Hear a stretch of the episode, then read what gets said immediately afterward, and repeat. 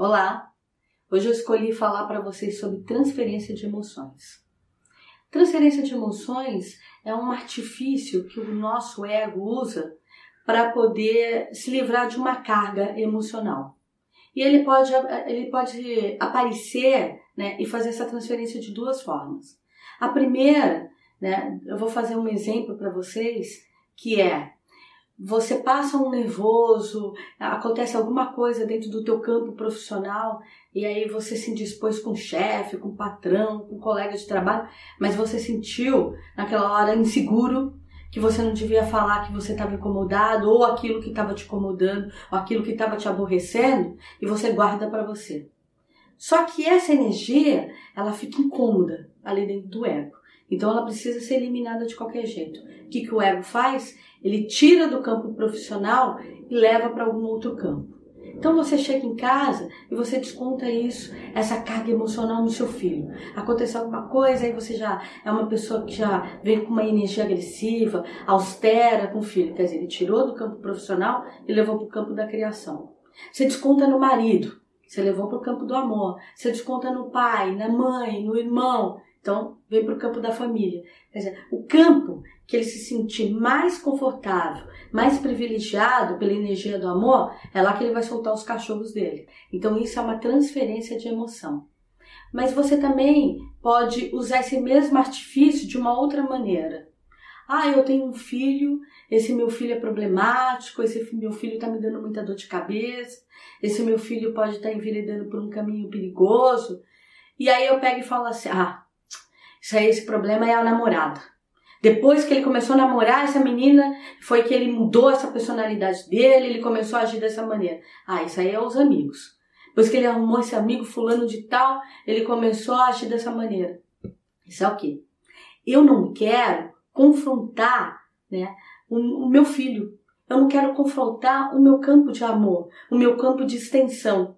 Então o que, que eu faço? Mas eu estou sentindo aquela energia, ela está me incomodando. Então eu pego a energia negativa que está em cima do meu filho, das coisas que ele está propagando e que eu estou captando, mas que para mim continuar vivendo com ele, né, sem ter atrito, eu transfiro. Eu falo que ele só está vivendo aquilo por influência de fulano, porque eu não quero aceitar que aquela energia é do meu filho. Isso esquecendo que ninguém vive a vida de ninguém. Se o meu filho está se mostrando daquele jeito, ele pode realmente até estar tá sendo estimulado pelo outro. Mas, como eu disse, estimulado, quer dizer, a energia já existe nele. Então, ninguém muda ninguém. Né? A gente pode influenciar as pessoas, mas a gente só influencia uma energia que ela já exista no outro. Ela pode estar até adormecida, mas tem que existir aquela energia no outro. Então, ninguém começa a usar droga por causa de uma outra pessoa. Porque senão todo mundo usaria droga no mundo. Então, se fulano foi usar droga, ah, é porque a Maria ou o João ofereceu para ele, mas é que já existia essa energia de estímulo pela curiosidade, pelo desejo. Não, deixa eu ver como é que é, quero ver no meu corpo. Não, eu sei que eu vou dominar. Isso aqui vai ser só título de curiosidade. Quer dizer, já tinha aquilo. Então a gente estimula uma outra pessoa, influencia, mas jamais obriga. Jamais você pega algo seu e coloca dentro do outro que não exista espaço. Não tem como se fazer isso. Porque as energias elas trabalham em parcerias. Então, para acontecer alguma coisa com a vida do outro, né, emanada pela minha, precisa existir uma associação energética. Então, essas transferências de emoções, elas é um recurso que existe dentro do nosso ego para poder tirar uma energia que está ali nociva, nos fazendo mal, mas que a gente tem que ter muito pé no chão, né? Porque eu transferir uma emoção de uma carga para outra, eu estou pondo uma nova roupagem. Né? Mas essa nova roupa, ela não vai esconder a verdadeira raiz do problema.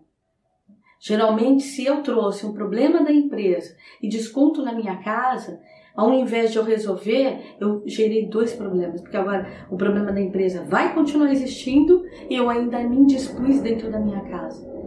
Então, será que é um recurso que a gente tem que usar dessa maneira? Será que o correto não é a gente parar, refletir, em vez de descontar em alguém em casa, é fazer uma parceria e falar: olha, amor, eu cheguei nervosa hoje, senta aqui comigo, eu tô com um problema na empresa, né? Quem sabe você pode me dar uma luz como resolver. Ah, ou então pro filho, filho, agora a mamãe tá nervosa, eu vou tomar um banho primeiro, vou me acalmar, daqui a pouco eu te dou, eu te dou atenção.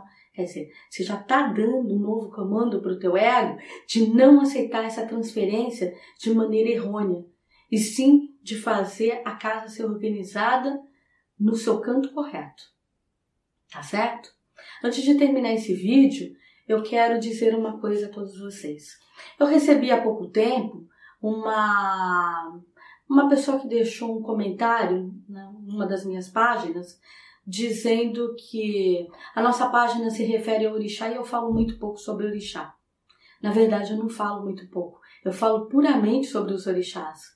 Porque desde o início eu disse que o intuito do canal era que eu transmitisse a filosofia dos orixás. Essa sequência, por exemplo, que eu tenho falado para vocês sobre ego, são os ensinamentos deixados na Terra para nos orientar, que foi deixado pelo orixá Oxumaré, pelo orixá Euá e pelo orixá Unulu, onde eles se preocuparam de deixar para a gente o conhecimento energético e como a gente estrutura matéria e espírito para a gente poder ser um, um ser inteiro no caminho à evolução. Então, tudo o que eu falo no meu canal está ligado à filosofia dos orixás. Não vem nada de nenhuma outra raiz. Vocês podem ter certeza disso. Muito axé a todos.